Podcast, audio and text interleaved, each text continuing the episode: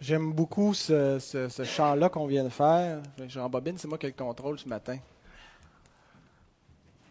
J'imagine toujours cette scène-là. Euh, ça devait être assez extraordinaire. Les mages qui partent d'Orient, qui, on ne sait pas exactement comment ils ont reçu les prophéties concernant la naissance du Messie, mais ils sont certainement pas dans la tradition euh, juive, c'est-à-dire qu'ils sont pas probablement des, juifs eux-mêmes, ce sont des, des, païens, probablement de l'empire médo-perse.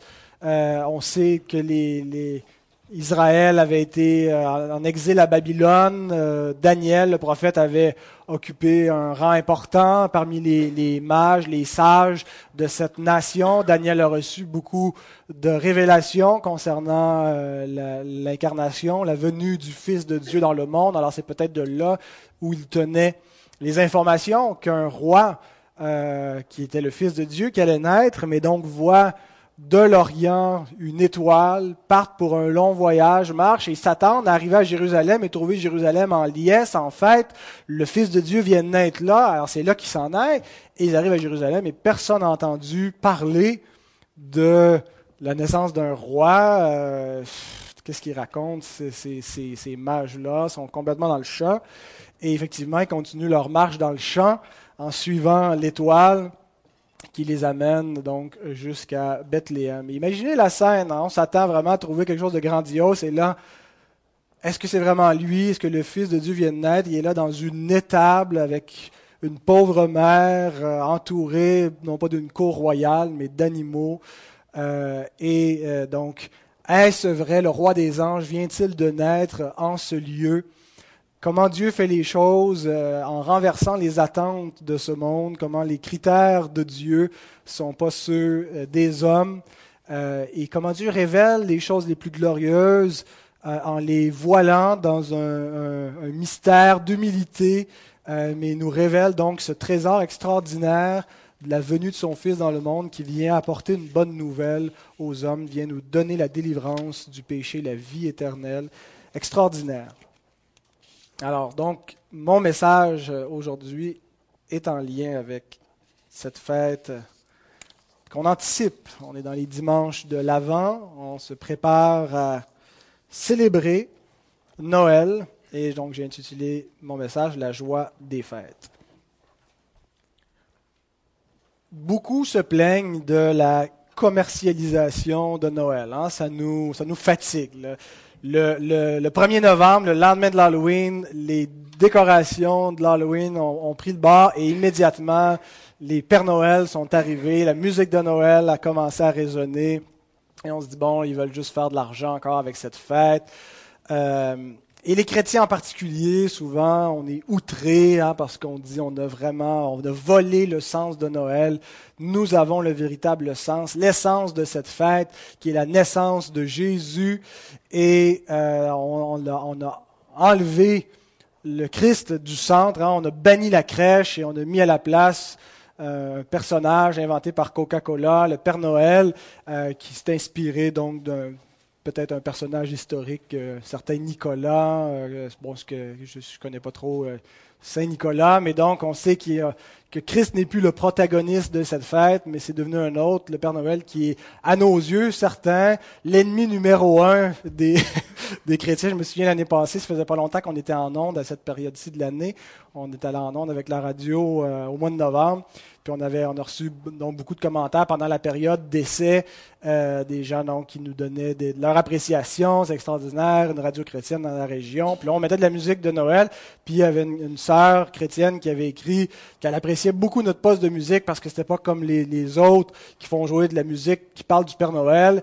Mais elle dit, cependant, j'ai entendu un air qui réfère au Père Noël dans votre répertoire musical. J'aimerais beaucoup que vous fassiez disparaître cette chanson. Je n'ai aucune idée c'était laquelle. On n'a pas pu l'accommoder, faire cet accommodement raisonnable. Mais euh, à l'inverse, c'est drôle. Hein? Euh, mais euh, donc, pour certains chrétiens, c'est vraiment un scandale comment cette fête, on l'a paganisée d'une certaine façon. Euh, et certains, donc, vont boycotter le magasinage des fêtes. On voit les centres commerciaux comme des temples païens. Euh, on condamne sans appel la surconsommation. On mange trop, on boit trop, on dépense trop, on se couche trop tard. Euh, bon, là, j'en mets, j'en mets. Je pense que c'est pas l'attitude c'est celle que je viens de décrire, qui nous représente exactement. On a peut-être une certaine réticence de manière générale avec l'orientation que la fête de Noël prend dans notre société. Euh, on ne se sent pas nécessairement à l'aise à participer à fond de train à, toutes ces, ces, festivités qui, qui, qui, se, qui euh, ne se centrent pas sur la bonne personne, mais il reste, je pense, en tout cas je vais parler pour moi-même, euh, mais je pense que je suis semblable à vous tous, que nous aimons quand même les réunions de famille, que nous aimons manger et boire euh, dans le temps des fêtes, boire un peu plus, manger un peu plus, manger des choses qu'on ne mange pas d'habitude. On aime donner des cadeaux, on aime en recevoir, même si ce n'est pas notre fête. On aime jouer, on aime euh, se coucher plus tard, regarder des films, aller au cinéma, aller faire du ski. Euh, on aime sortir, on aime faire la fête, on aime même peut-être prendre un petit coup, un petit coup, pas trop là.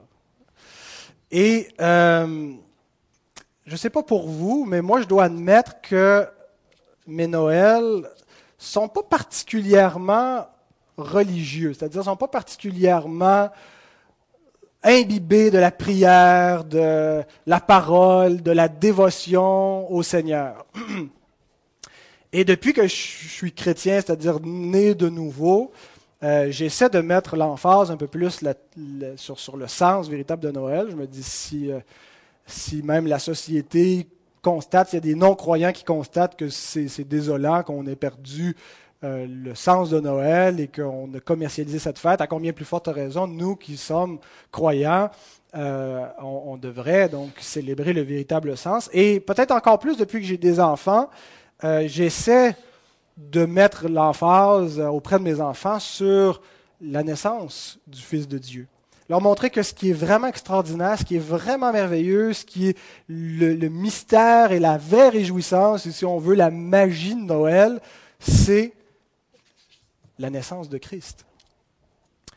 Euh, et on essaie donc de prendre euh, un temps en famille, euh, pour même on se prépare depuis quelques semaines, on lit les, textes de la nativité, puis on essaie de susciter une excitation dans le cœur de nos enfants, tournée vers le Seigneur, une excitation qui anticipe le, 25 décembre. On sait que c'est pas la, probablement pas la date où le Seigneur est né, mais donc traditionnellement c'est ce qu'on célèbre. Et il est très difficile, peut-être même impossible, je me rends compte, de susciter dans le cœur de mes enfants plus d'excitation pour le Seigneur que pour les cadeaux. Et euh, il semble que les jouets, que les, euh, les, jeux, les films, les décorations sont plus attrayants que nos, euh, discours pour leur parler de ce grand don que Dieu a fait. Et je veux surtout pas adopter l'attitude de Ouais, t'aimes plus les cadeaux que Jésus, ben t'en auras pas de cadeaux. Euh, je pense pas que ça les aiderait à aimer plus Jésus, euh, de, de, dire euh, parce qu'il y a quelque chose qui les excite plus que le sens véritable de la fête, que je vais les, les, les priver. Mais si je suis honnête, quand je regarde avec mes propres enfants, je dois constater que dans ma propre chair, il y a un peu la même chose. une excitation qui est beaucoup plus naturelle ou spontanée pour les choses de la terre que pour les choses de la foi, les choses spirituelles, qui ne sont pas matérielles, qui ne sont pas concrètes. Et dans la Bible, on voit que ce sont deux principes qui s'opposent. Les choses de la terre et les choses du royaume les choses de la terre nous sont présentées comme, euh, non pas comme étant mauvaises en soi, mais des choses qui euh, stimulent premièrement nos sens, parce que c'est concret, nous sommes, nous sommes de la matière, nous sommes des êtres concrets, euh, et nous avons des sens qu'on aime bien stimuler, et donc on s'excite plus, on se réjouit davantage par les choses qui viennent, qui correspondent à notre nature terrestre. Les choses du royaume de Dieu sont invisibles. Euh, elles, se perçoivent par la foi. On ne peut pas les envelopper à Noël, on ne peut pas les déballer. Euh, on les reçoit donc par la foi. C'est un message que l'ange vient annoncer. Il y a un enfant qui naît, c'est concret, mais tout ce qu'il est, tout ce qu'il représente, si tu n'as pas la foi, tu n'en bénéficies absolument pas. Tu vois juste un enfant dans une crèche euh, qui apporte absolument rien. On est conscient quand on est chrétien que ce que, ce que Christ apporte dans le monde est le, le plus beau cadeau, pour parler en termes relatifs à la fête de Noël, qui ne peut, qui peut pas exister. Euh, que les, dons les plus, les plus précieux ne sont pas les choses de la terre, mais concernent les choses du royaume. C'est les choses qui ne sont pas tangibles, qui sont invisibles. La paix, la joie véritable, la vie éternelle. Euh, les choses de la terre ne sont pas mauvaises en elles-mêmes. Je ne veux pas du tout euh, donner cette impression-là. je pense que c'est une erreur quand on, on, oppose les choses du royaume aux choses de la terre en, prêchant, en disant que les choses de la terre sont néfastes, sont impures. Il y a des choses impures dans le monde, mais il y a des choses qui appartiennent aux choses de la terre qui ne sont pas mauvaises. Mais lorsque ces choses possèdent notre cœur, lorsqu'elles ont la prédominance dans notre affection, dans l'importance qu'on leur attache, elles produisent un effet sur les choses spirituelles, c'est-à-dire qu'elles étouffent complètement notre amour, notre intérêt pour les choses du royaume. Savez-vous de quoi je parle?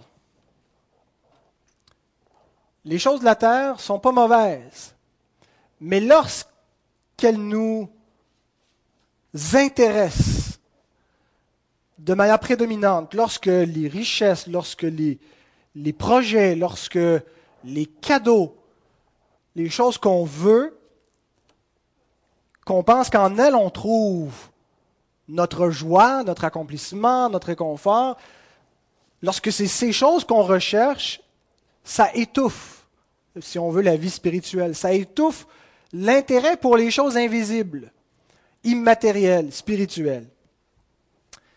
Et c'est un combat qui n'est pas seulement dans le temps des fêtes, c'est un combat qui, est continuel pour le croyant.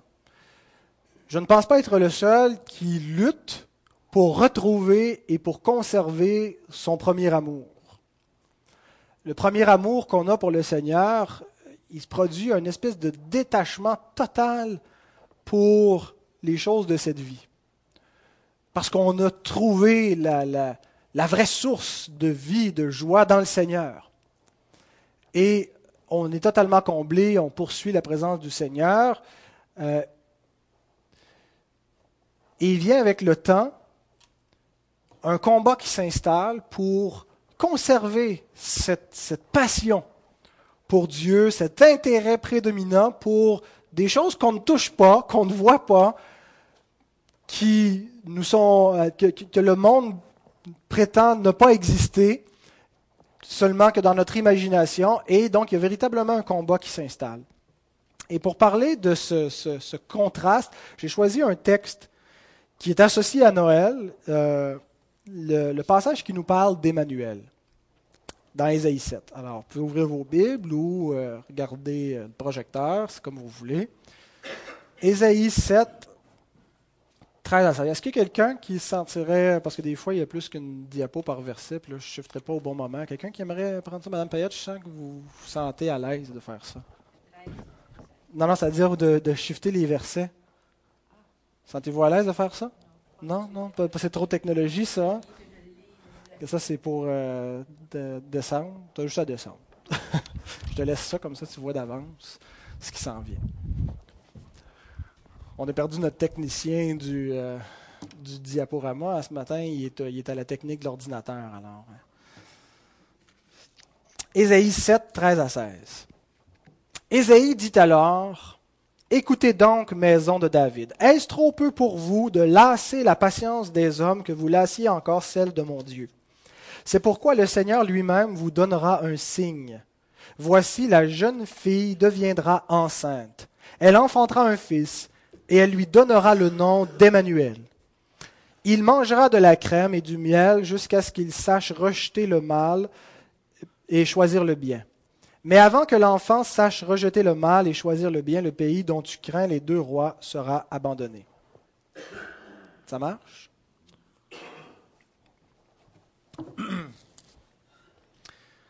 Alors, quel est le lien de ce passage avec mon introduction? Alors, vous avez bien entendu mon introduction moralisante, culpabilisante. Quel est le lien avec ce texte? Ben, je pense qu'il est important d'abord de replacer ce texte dans son contexte historique. On est, euh, donc le chapitre 7 en entier, quand, on le lit, euh, ça se produit 735 ans approximativement avant Jésus-Christ. Et on est dans le royaume de Juda. Souvenez que bon, Israël est sorti d'Égypte, s'établit en terre promise. Il y a un royaume unifié euh, sous le règne de David, sous le règne de Salomon. Après la mort de Salomon, son successeur, le royaume va être divisé en deux. Il y a Juda, euh, au sud, qui est la, lignée euh, de David, les rois qui règnent là. Et au nord, il y a à Samarie, donc, les autres tribus d'Israël, qui, bon, éventuellement, vont être exilés. Mais alors, le, récit, le texte qu'on vient de lire, le contexte historique, ça se passe dans le royaume de Juda, à Jérusalem. Et là, il y a deux rois le roi Péka et le roi Retzin, qui sont respectivement un roi à Samarie et à Damas. Le roi qui, un, qui est roi du royaume au nord, le royaume d'Israël, et l'autre qui est roi de, la Syrie. Euh, alors ces deux ont un projet d'attaquer ensemble la Syrie, les Assyriens. Euh, parce que les Assyriens sont un peuple menaçant. Alors, si on se met ensemble, on va être plus fort. Et euh, ils veulent que le royaume de Juda au sud, avec Akaz, qui est le descendant de David, embarque dans le projet d'aller, euh, de former une coalition, de joindre leurs trois armées ensemble pour s'en prendre aux Assyriens. Mais Akaz n'est pas intéressé dans ce projet de guerre. Alors, les deux rois on dit, ouais, tu veux pas embarquer, parfait, on va débarquer à Jérusalem, on va ôter le roi Akaz de là, le roi messianique, le descendant de David, et à la place de lui, on va mettre euh, Ben Tabeel, qui est un, personnage quelconque, on ne sait pas grand-chose sur lui, qui lui va diriger Jérusalem, va diriger l'armée de Juda et va venir avec nous pour attaquer les Assyriens. Alors ça, c'est le contexte. Dieu envoie donc le prophète Ésaïe pour parler à Akaz concernant ces deux rois qui veulent l'attaquer pour le remplacer par un autre. Akaz n'était pas un bon roi. il était dans la lignée messianique, la lignée qui mène à Christ. Mais euh, voici ce que nous dit 2 Chroniques 28, verset 1. Akaz avait vingt ans lorsqu'il devint roi, il régna seize ans à Jérusalem, il ne fit point ce qui est droit aux yeux de l'Éternel, comme avait fait David, son père. Alors ce n'est pas en raison de sa droiture que Dieu euh, veut le sauver. Il envoie Isaïe pour lui donner un message, pour l'appeler à prendre confiance, à s'appuyer sur Dieu, à ne point craindre. Mais ce n'est pas parce que cet homme est, fidèle et qu'il marche droitement Dieu veut sauver le, roi Akaz, veut sauver le royaume de Juda parce qu'il veut préserver la lignée davidique. Pourquoi est-ce que Dieu veut préserver la lignée davidique? Parce que Dieu a fait une promesse à David, qu'on lit dans 2 Samuel, au chapitre 7. Il a dit à David, quand tes jours seront accomplis, que tu seras couché avec tes pères, donc quand tu vas être mort, autrement dit, j'élèverai ta postérité après toi, celui qui sortira de tes entrailles, et j'affirmerai son règne. Un peu plus bas, il dit, ta maison et ton règne seront pour toujours assurés, ton trône sera pour toujours affermi. Dieu a fait la promesse que le trône de David serait pour toujours établi. Alors pour ça, il doit absolument, s'il est fidèle à ses promesses, préserver le trône de David, c'est-à-dire la lignée de rois qui sont des descendants de David. Et vous savez quoi? Dieu a accompli ses promesses parce qu'aujourd'hui encore, le trône de David est établi pour toujours. Le descendant qui règne et qui, euh, qui est un fils de David, c'est le Christ. Alors, mais donc, la raison pourquoi Dieu veut protéger cette lignée, c'est parce que c'est la lignée du Christ. C'est la lignée de David de laquelle doit sortir le Messie, le Fils de Dieu, que Dieu a promis donc à David. Alors, lorsque Péka et Rétine, les deux rois de Samarie de Damas, menacent de s'en prendre à Akaz, ce qu'ils n'ont pas réalisé, c'est que ce n'est pas un homme qui s'attaque, c'est à la lignée messianique. Et c'est à la parole de l'Éternel. Dieu a dit qu'il allait préserver cette lignée. Alors, ils ne réalisent pas qu'ils sont finalement en train de, s'opposer à Dieu et de vouloir euh, détruire les plans de Dieu. Et c'est l'objectif c'est un objectif satanique, ultimement. ce qu'on lit dans l'Apocalypse, souvenez, dans l'Apocalypse 12, on voit une femme qui fuit au désert et, qui est poursuivie par un dragon qui veut la, faire mourir. Et cette femme doit mettre au monde un enfant mâle qui va faire paître toutes les nations avec une, verge de fer. je pense que cette vision-là nous montre ce qu'on voit ici, entre autres, l'effort du diable de détruire la lignée messianique, de détruire les Juifs qui euh, devait être préservé sous l'Ancienne Alliance jusqu'à ce que vienne le Messie euh, qui devait sauver le monde. Et le, dragon euh, voulait donc, le, diable voulait détruire ce peuple pour détruire la, la postérité de la femme, pour détruire l'enfant mâle, le Fils de Dieu qui devait venir dans le monde. Et comment Dieu va la protéger, la nourrir au désert? Alors ce sont des images, je pense, symboliques qu'on lit dans l'Apocalypse, qui nous montrent encore une fois une tentative de Satan d'utiliser des royaumes terrestres, des puissances terrestres pour s'attaquer aux promesses de Dieu, à la lignée, et ça va euh, euh, être né à l'échec, cette tentative. C'est absolument extraordinaire quand on considère l'histoire d'Israël et l'histoire de la lignée messianique, comment cette lignée a été préservée par la puissance de Dieu.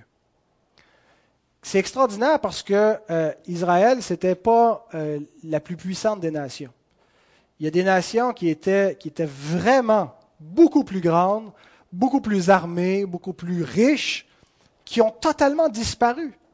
Leur langue a disparu. C'est extraordinaire qu'Israël, un Israël national, existe encore aujourd'hui. J'ai aucune idée si c'est lié à des prophéties bibliques actuelles, euh, mais il reste que euh, à ce moment-là, au moment d'Ésaïe, Dieu a promis qu'il allait sauver cette nation parce qu'il voulait l'utiliser pour amener le Messie dans le monde. Et euh, donc cette lignée messianique qui semble tout à fait fragile a survécu euh, aux, Égyptiens d'abord, a survécu à tous les, les, affronts avec les Philistins, a survécu au grand empire des Assyriens, aux empires des, des, Babyloniens, des Mèdes, des Perses, des Grecs et éventuellement des Romains. Et tous ces empires-là ont disparu, mais la lignée du Messie a été préservée par la puissance de Dieu. Et pourtant, lorsqu'il naît, hein, c'est rien d'assez grandiose, c'est une étame, ça semble tout faible, ça semble... Ça tient que de la providence de Dieu. Alors c'est pourquoi le Seigneur veut sauver cette lignée. Et ça, il va le faire malgré Akaz. Alors Dieu lui envoie son prophète. Dieu dit à Ésaïe, va voir Akaz et donne-lui ce message. Ésaïe 7, versets 4 à 7. Il lui dit, sois tranquille. C'est Dieu qui parle à Akaz. Sois tranquille, ne crains rien, et que ton cœur ne s'alarme pas.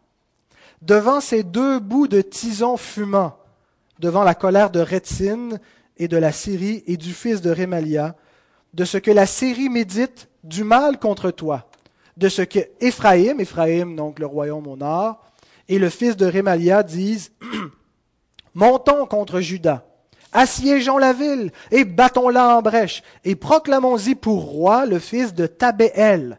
Ainsi parle le Seigneur l'Éternel.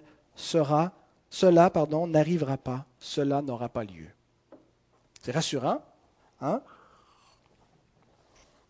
Quand Dieu envoie un prophète comme ça, lui parler expressément de la part de Dieu Hein, c'est très concret ce qui se passe. Il est menacé, il y a des, euh, efforts d'une coalition militaire pour les attaquer. Dieu intervient et dit Inquiète-toi pas, ça n'arrivera pas.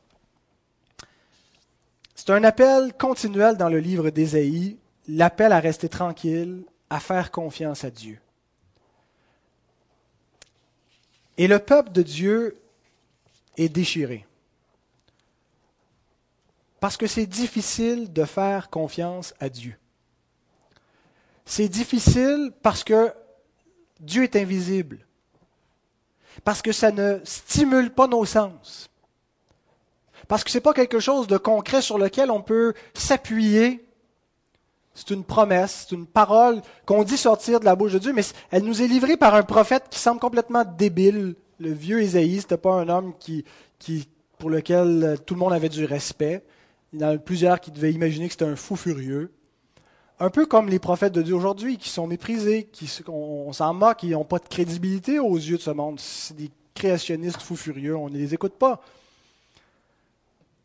C'est difficile donc de faire confiance à la parole de Dieu en raison de ses porte-paroles, et parce que ce n'est pas quelque chose de concret, de tangible. Et surtout parce qu'il y a des alternatives qui s'offrent à nous qui sont plus concrètes. Et une des alternatives pour Akaz, c'était de mettre sa confiance dans une nation puissante, qui pouvait les secourir, qui pouvait assurer leur bonheur qui pouvait concrètement intervenir pour défaire ces plans-là et maintenir la paix, assurer la stabilité du pays, assurer que l'économie continuerait de rouler, qu'on ne verrait pas la famine, qu'on ne verrait pas des familles déchirées, qu'on ne verrait pas de l'exil, qu'on ne verrait pas des enfants mourir dans les rues, des orphelins parce qu'ils ont perdu leurs parents dans les guerres. Pour éviter tout ça, il y avait une solution bien concrète pour sauver notre bonheur. Mais Dieu dit, détournez-vous de ces, solutions humaines, faites-moi confiance. Et il semble que Dieu est conscient que c'est difficile pour l'homme de se confier en lui. Alors, il lui offre un signe. C'est difficile encore aujourd'hui de mettre notre confiance en Dieu. Le combat n'est pas au même niveau. Hein. On n'est pas menacé par euh, une nation païenne qui, voudrait nous envahir, nous détruire. Mais encore aujourd'hui, nous sommes soumis à, toutes sortes de, pressions dans l'existence où nous avons le choix de nous attendre à Dieu ou de prendre les choses en main. De croire que Dieu va être véritablement notre bonheur, que Dieu va nous donner véritablement la joie, qu'on recherche en voulant préserver notre bonheur, plutôt que de tenter soit par nous-mêmes ou en se confiant dans autre chose qu'en Dieu, d'être sauvé. Et je ne voudrais pas donner l'impression que s'attendre à Dieu veut dire être inactif. Hein, s'attendre à Dieu, ça veut dire ben, tu ne peux pas prendre des médicaments parce que si tu prends des médicaments, euh, tu n'as pas la foi. Si tu t'attaches en auto, tu n'as pas la foi. Si tu prends des assurances pour ta maison, tu n'as pas la foi. S'attendre à Dieu ne veut pas dire ne rien faire de tout ça. Ne veut pas dire être inactif. Mais ça veut dire que dans notre action, toute notre confiance est dirigée vers Dieu. On peut prendre des moyens, comme David, lorsqu'il s'en va se battre contre Goliath. Vous remarquez que euh, la vie de David n'est pas marquée particulièrement par des miracles. Hein. Euh, Dieu intervient constamment dans sa vie, mais souvent par des, un secours providentiel naturel. Euh, il le délivre par la force, il le délivre par, par, par l'armée, par des moyens naturels, mais tout le long, David montre, je ne me confie pas dans mes armes, je me confie en l'Éternel. Il dit au géant, toi tu viens devant moi avec une armure, tu viens avec, avec une épée, avec un bâton. Moi, je me présente devant toi au nom de l'Éternel des armées. Pourtant, David va prendre une arme pour la battre, mais sa confiance n'est pas dans cette arme, dans son, habileté à la manier, mais en Dieu, qui dit même, qui manie, mes, qui, qui dirige mes mains au combat, qui dirige mes pas. Alors David prend des moyens, mais sa confiance n'est pas dans les moyens, mais en Dieu. Et c'est le message d'Ésaïe. Quand il, appelle à, à, se confier en Dieu, c'est pas une attente passive où on ne fait rien, mais c'est où notre cœur ne s'alarme point dans nos circonstances, où on ne court pas à gauche et à droite en s'affolant à, essayer de contrôler tout dans notre vie, mais à se confier véritablement en Dieu, à trouver notre refuge, notre secours en lui. Ce n'est pas quelque chose de concret comme les autres alternatives qui s'offrent à nous, mais c'est quelque chose néanmoins de, de, concret au sens où ça exige que nous nous arrêtions, qu'on se parle à soi-même, qu'on s'adresse à notre âme. Mon âme, qu'est-ce que tu as à t'abattre? Confie-toi en Dieu. De s'exhorter soi-même pour euh, se faire violence parfois, pour arrêter de s'inquiéter de des choses qui nous préoccupent, arrêter de ne pas avoir confiance en Dieu. Alors pour aider le peuple à croire sa parole, Dieu offre un signe. Il lui dit, au verset 10 et 11, L'Éternel parla de nouveau à Akaz et lui dit, Demande en ta faveur un signe à l'Éternel ton Dieu. Demande-le soit dans les lieux bas, soit dans les lieux élevés. On aimerait ça parfois que Dieu nous offre la même possibilité. On ne serait pas aussi niaiseux qu'Akaz. Regardez bien sa réponse. Le verset suivant. Akaz répondit, Je ne demanderai rien, je ne tenterai pas l'Éternel. Dieu t'offre un signe, tu peux le demander en haut dans les cieux. Demande qu'est-ce que tu veux, Dieu va faire un signe pour montrer que c'est vraiment lui qui a parlé, puis que tu devrais te confier en lui. Et Akaz dit, je demanderai aucun signe, je ne tenterai pas l'Éternel. On n'est pas sûr quand on lit sa réponse, on se dit est-ce que c'est pieux, c'est-tu, euh, il est humble parce qu'il ne veut pas tenter Dieu? Mais euh, la réponse qu'Ésaïe lui fait par la suite, quand il dit Vous lassez la patience de mon Dieu, nous montre qu'il euh, n'honorait pas Dieu par cette attitude. Je pense plutôt que la raison pourquoi Akaz ne demande pas de signe, c'est parce qu'il ne veut pas s'attendre à la parole de Dieu. Il ne veut pas être obligé, en ayant reçu un signe, d'être tenu responsable de s'attendre à cette parole. Je me souviens il n'y a pas si longtemps, je discutais avec euh, quelqu'un qui a grandi aussi dans la foi comme moi, euh, et je lui demandais comment ça va, la relation avec Dieu, euh, ta foi? Il dit, je n'ai pas vraiment envie que tu m'en parles parce que ça ne me tente pas de me sentir coupable.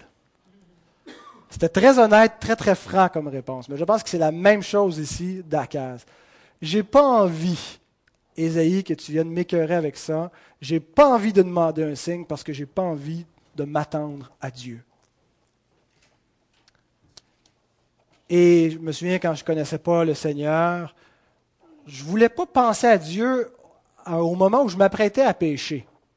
Des fois, on, pêche par accident, des fois, on pêche délibérément. Des fois, on pêche, on s'emporte, mais des fois, c'est, ce qu'on veut, c'est préméditer, hein, comme un meurtre au premier degré.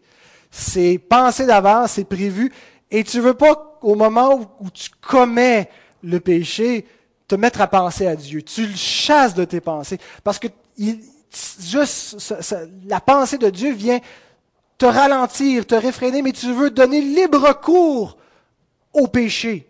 Tu ne veux pas être obligé de t'attendre à Dieu et de te détourner de ton péché. Eh bien, Akaz ne voulait pas de signe parce qu'il ne voulait pas être obligé de s'attendre à Dieu, de se confier en lui, de mettre son bonheur en Dieu, de mettre son attente en lui. Pourquoi? Parce qu'Akaz avait d'autres plans, plus concrets. Ces plans nous sont révélés dans le récit des rois, dans deux rois, chapitre 16. On lit au verset 7 et 8. Akaz envoya des messagers à Tiglath-Pileser. C'est qui Tiglath-Pileser? Roi d'Assyrie. Donc ça, c'est le roi que les deux autres veulent aller attaquer. Ils veulent qu'Akaz embarque avec eux pour aller attaquer ce roi-là parce que c'est lui qui est la plus grande puissance et c'est une menace pour les autres nations. Et ils veulent détruire Akaz, mettre un autre à sa place pour aller attaquer Tiglath-Pileser.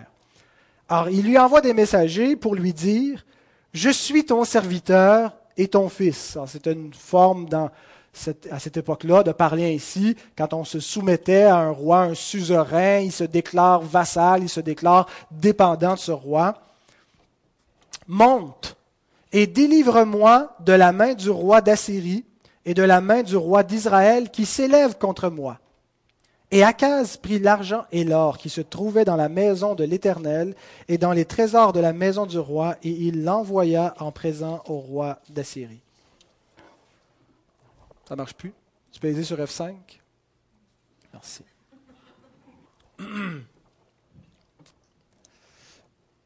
L'appel d'Ésaïe, qui est comme un refrain, surtout dans les premiers chapitres de son livre, c'est Cessez de vous confier en l'homme. Confiez-vous en Dieu. Cessez de vous confier dans les moyens que vous voyez, la puissance militaire, dans les choses de la terre. Confiez-vous en Dieu, en sa puissance. Ésaïe 2, verset 22. Cessez de vous confier en l'homme dans les narines duquel il n'y a qu'un souffle, car de quelle valeur est-il? Akaz n'a pas choisi de se confier en l'Éternel, il a choisi de se confier en l'homme, dans le roi d'Assyrie. Et quand j'ai lu euh, Deux rois 16 qu'on venait de lire, où Akaz envoie des messagers, j'ai lu le reste du chapitre. Le reste du chapitre nous présente un dernier événement de la vie d'Akaz, le, Deux rois 16. Euh, ça n'a pas été le dernier événement de sa vie, mais il résume le reste de sa vie par un seul événement, puis nous après ça, il est mort, puis c'est fini pour Akaz. Et l'événement en question, c'est qu'après qu'il va être délivré par le roi d'Assyrie, Akaz monte à Damas pour aller rejoindre le roi d'Assyrie, pour festoyer avec lui de la victoire militaire. Euh, et là, pendant qu'il est à Damas, il voit un bel hôtel, un hôtel païen. Il dit Waouh, il est donc bien beau cet hôtel-là. Et il envoie le plan de cet hôtel à Jérusalem. il dit Faites-moi un bel hôtel comme ça qu'on va mettre dans la maison de l'Éternel. Et à partir de ce moment-là, le culte à Dieu a commencé, à continuer dans le temple, mais version païenne, si on veut.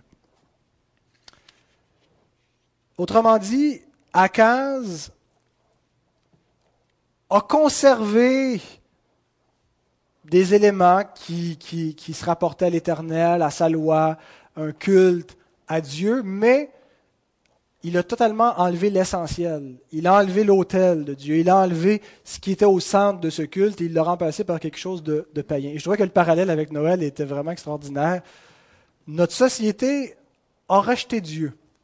La société, depuis fort longtemps, a arrêté de se confier en Dieu. On veut totalement se débarrasser de Dieu dans l'espace public. Dieu n'a plus sa place. C'est totalement privé, puis on ne devrait jamais le présenter publiquement. Et pourtant, on a conservé une tradition qui nous vient directement de Dieu. Où Noël, c'est la célébration de la venue de son Fils dans le monde mais on a enlevé l'autel du centre de sa place, on a mis un autel païen. On a gardé la forme extérieure du culte, mais on a enlevé Dieu, on a enlevé le Christ et on a mis quelque chose de totalement païen à sa place. Mais c'est ce qui arrive lorsque on ne se confie pas en Dieu. Akaz ne voulait pas demander de signe, il ne voulait pas s'attendre à Dieu. Et ce en quoi il s'est confié est devenu un piège pour lui. Mais Dieu dit Ouais, tu ne veux pas me demander de signe? Ben, Je vais t'en donner un quand même. Ésaïe 7, 14 à 16. Ça, remet donc le, le texte en contexte. C'est pourquoi le Seigneur lui-même vous donnera un signe. Tu n'as pas demandé de signe, voici le signe que Dieu vous donne. Voici la jeune fille, littéralement, la jeune fille, c'est la Vierge, deviendra enceinte.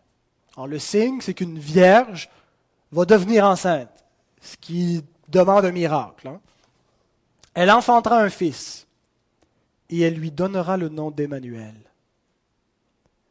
Il mangera de la crème et du miel jusqu'à ce qu'il sache rejeter le mal et choisir le bien. Mais avant que l'enfant sache rejeter le mal et choisir le bien, le pays dont tu crains les deux rois sera abandonné. Emmanuel, bon, vous n'êtes pas confiant en Dieu, mais Dieu va quand même venir. C'est l'inverse de tout ce que, dans quoi Akaz se confie, dans quoi il met son espérance. Ce que ça, le signe que Dieu envoie représente totalement l'inverse, quelque chose qui n'est pas grandiose, qui est humble, une vierge qui tombe enceinte, un fils, mais qui représente Dieu avec nous. Et quand on lit ça, on se dit comment est-ce que ça pouvait être un signe pour le peuple et pour le roi? Tantôt, j'ai dit que les événements en question se produisent 735 ans avant Jésus-Christ. Et là, on sait par les Écritures que le signe éventuellement s'est accompli. Quand on commence l'évangile de Matthieu dans le Nouveau Testament, Matthieu nous cite ce texte d'Ésaïe, la Vierge deviendra enceinte, euh, et il l'applique directement à Christ. Et l'accomplissement du signe arrive. Emmanuel est là. La Vierge est tombée enceinte et elle a enfanté un fils. Et on se dit comment ça pouvait être un signe? Moi, si Dieu me donne un signe, j'aimerais au moins que ça arrive pendant mon vivant. Mais là, 735 ans après, depuis belle lurette qu'Akaz est mort et que tout le peuple de sa génération est mort aussi. Un signe qui arrive sept siècles plus tard. Eh bien, on peut dire d'une part, euh, pour Dieu, un jour c'est comme mille ans, mille ans c'est comme un jour, la notion de temps euh, pas tellement. C'était un signe que Dieu allait sauver l'homme, un salut beaucoup plus grand que ce que Akaz cherchait, mais le signe que Dieu promettait impliquait quelque chose d'autre. Il impliquait une promesse. Il impliquait que Dieu allait sauver la lignée royale il impliquait que pour que le signe s'accomplisse, il faut que Akaz survive et il faut que la lignée qui descend d'Akaz jusqu'au fils promis soit préservée.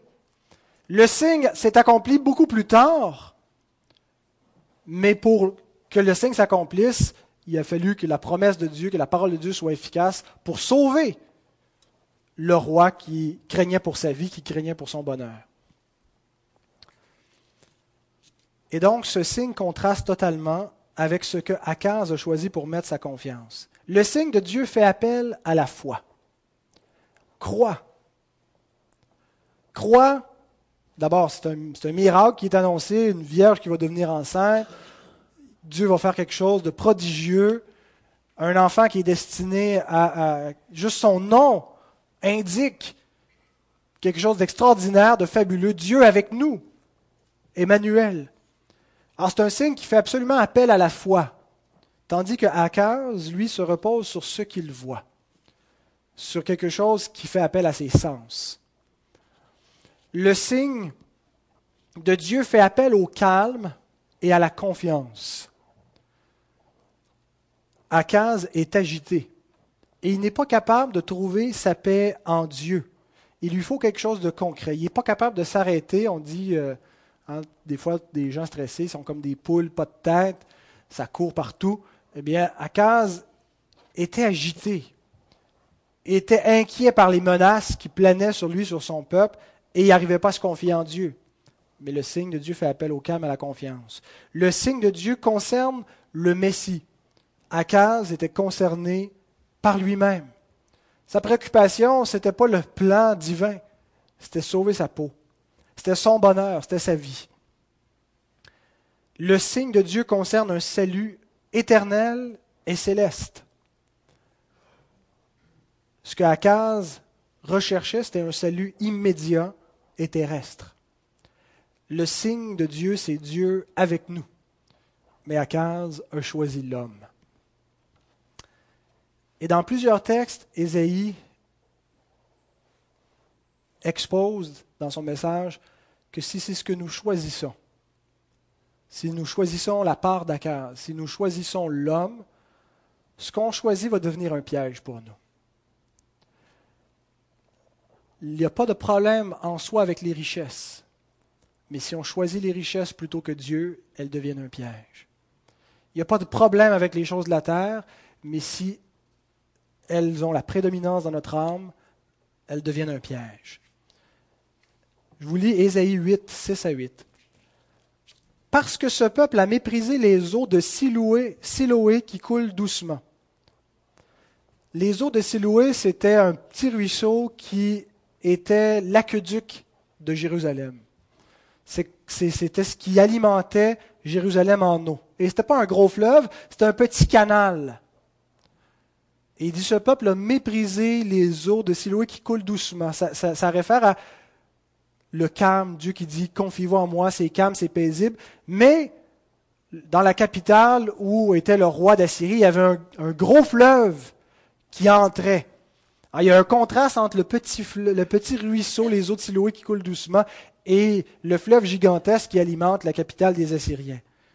Parce que ce peuple a méprisé les eaux de Siloé qui coulent doucement et qu'il s'est réjoui au sujet de Rétine et du fils de Rémalia, s'est réjoui qu'il allait être secouru, que ces hommes allaient mourir. Voici, le Seigneur va faire monter contre eux les puissantes et grandes eaux du fleuve. Ce en quoi il s'est confié va devenir un piège pour lui. Tu t'es confié dans les eaux du roi d'Assyrie, eh bien, les puissantes et grandes eaux du fleuve vont monter contre toi. Et là, ça, spécifie le roi d'Assyrie et toute sa gloire. Voici ce qui va venir contre toi. Tu t'es confié dans le roi d'Assyrie, les Assyriens vont devenir un piège. Et si on finit de lire le livre d'Ésaïe, on voit qu'ils ils vont, vont, être une menace, ils vont envoyer des, ambassadeurs pour prélever un fort montant, un impôt euh, insupportable sur Jérusalem. Ils vont être asservis à eux, ils vont vouloir ébranler leur joug. Ça va être seulement sous Ézéchias, le fils d'Akaz, qui vont être délivrés. Mais ce en quoi Akaz s'est confié devient un piège pour lui, parce qu'il ne s'est pas confié en Dieu. Il s'élèvera partout au-dessus de son lit, il se répandra sur toutes ses rives, il pénétrera dans Juda, il débordera et inondera, il atteindra jusqu'au cou. Le déploiement de ses ailes remplira l'étendue de ton pays. Ô Emmanuel, c'est comme si un cri à la fin. Emmanuel, regarde ton pays dans lequel l'état de ton pays. Un peu plus loin dans la prophétie d'Ésaïe, c'est un autre contexte. On n'est plus sous le règne d'Akaz, mais c'est le même message avec Ézéchias, qui va être un roi fidèle. Ésaïe 31. Malheur à ceux qui descendent en Égypte pour avoir du secours, qui s'appuient sur des chevaux et se fient à la multitude des chars, à la force des cavaliers, mais qui ne regardent pas vers le Saint d'Israël et ne recherchent pas l'Éternel. Ailleurs, il dit, car ainsi a parlé le Seigneur l'Éternel, le Saint d'Israël. C'est dans la tranquillité et le repos que sera votre salut. C'est dans le calme et la confiance que sera votre force. Mais vous ne l'avez pas voulu. Vous avez dit non, nous prendrons la course à cheval. C'est pourquoi vous fuirez à la course. Non, nous monterons des coursiers légers. C'est pourquoi ceux qui vous poursuivront seront légers. Mille fuiront à la menace d'un seul, et à la menace de cinq vous fuirez. L'objet de la confiance de l'homme devient toujours un piège lorsque ce n'est pas Dieu qui est l'objet de cette confiance.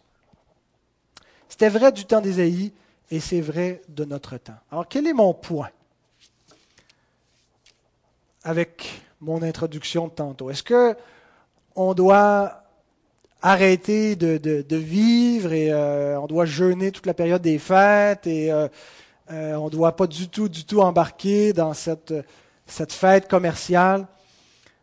Je pense que notre contexte est absolument différent de celui d'Akaz. Le contraste était placé devant lui de manière absolue. C'est Dieu ou c'est l'homme. Mais il y a un enjeu malgré notre contexte qui est totalement autre, qui demeure le même. Et qui est vrai tous les jours de notre vie, pour toutes les époques de l'existence humaine. Où mettons-nous notre confiance? En fait, il s'agit de la bataille de nos cœurs. Imaginez qu'il y a une, bataille cosmique, invisible, entre Dieu et le diable, qui veulent s'arracher nos cœurs. Dieu n'utilise que sa parole, ses promesses, pour s'offrir à nous, pour nous offrir des bénédictions. Le diable veut utiliser tous les attraits de ce monde, veut utiliser la peur par moments ou le plaisir par d'autres moments, dans un seul but, d'attirer notre cœur, de l'emprisonner pour qu'il soit loin de Dieu, pour qu'il ne se confie pas en Dieu. Et c'est vrai dans tous les contextes dans la joie comme dans la tristesse, dans la santé comme dans la maladie, le seul objectif du diable dans ce combat, c'est de détourner notre cœur de Dieu, de détourner notre confiance de Dieu, qu'il soit plus le centre de notre vie.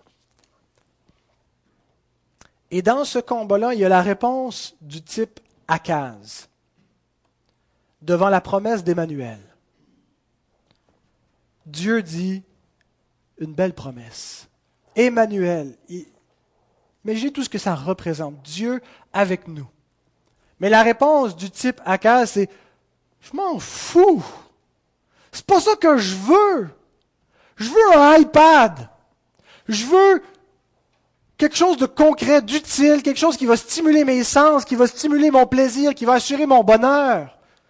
Il n'y a rien qui m'intéresse dans cette promesse-là. Emmanuel. Et le problème n'est pas avec les richesses, n'est pas avec les iPads. J'ai un iPad.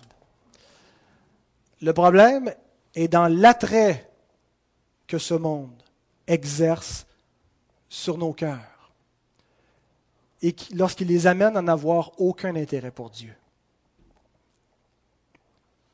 Mais il y a la réponse des fidèles devant la promesse de l'Emmanuel. La réponse qui est celle de tous les enfants de Dieu, qui est votre réponse, qui est ma réponse. Les fidèles, ce ne sont pas des surhommes sur lesquels le monde n'a plus aucun attrait, la tentation, c'est comme de l'eau sur le dos d'un canard, ça ne fait rien du tout. Ce ne sont pas eux les fidèles. Les fidèles, ce sont des gens, on pourrait dire ordinaires, qui n'aiment pas Dieu parfaitement, qui n'aiment pas Dieu au point de n'avoir aucune convoitise, de ne ressentir aucun doute, aucun combat par rapport aux choses de la foi et d'être entier, entier, parfait pour Dieu. Mais ce sont des gens, les fidèles, pour qui la vie sans Dieu ne ferait aucun sens. Ce sont des gens qui trouvent dans cette promesse, Dieu avec nous, la plus grande joie, le plus grand bonheur de l'existence, qui comprennent que tout le reste, c'est de la vanité, c'est de la crème fouettée, que si on en mange trop, on va devenir malade, qui goûte bon sur le moment, mais qui ne procure pas le délice éternel, qui ne procure pas la véritable joie qui dure, qui n'amène pas les biens célestes, qui n'amène pas la paix, qui n'amène pas la vie éternelle. Et les fidèles croient donc cette promesse et ne font pas comme Akaz. Ils s'attendent à Dieu. Je l'ai dit, imparfait, ils le font imparfaitement. Mais ultimement, leur cœur est à Dieu. Il leur arrive parfois de sacrifier Dieu pour leur plaisir. Mais par la grâce de Dieu, parce qu'ils ont été régénérés, qu'ils ont reçu la grâce du Saint-Esprit, ils ont appris à prendre plaisir en Dieu. Et ils apprennent chaque jour de plus en plus à prendre plaisir en Dieu, à trouver plus de bonheur dans la présence de Dieu qu'en toute autre chose. C'est une œuvre qui est progressive, qu'on appelle la sanctification, que Dieu opère en eux, à laquelle ils collaborent par la grâce de Dieu.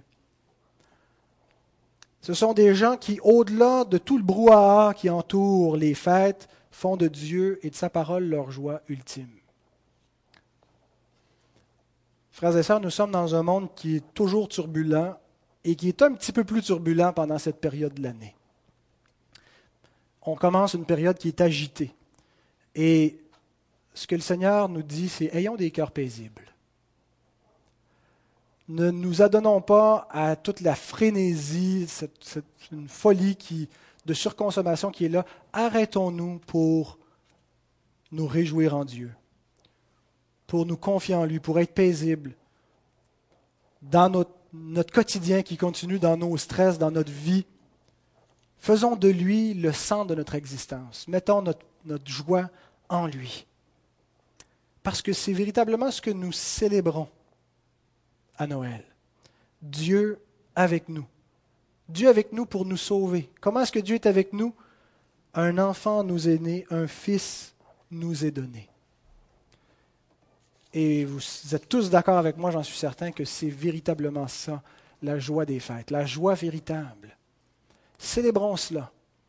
Lorsqu'on se retrouve en famille, lorsqu'on se retrouve seul, un fils nous est donné. C'est comme ça que Dieu est venu avec nous comme ça que Dieu s'est mis de notre côté en nous donnant la vie par ce Fils. Amen.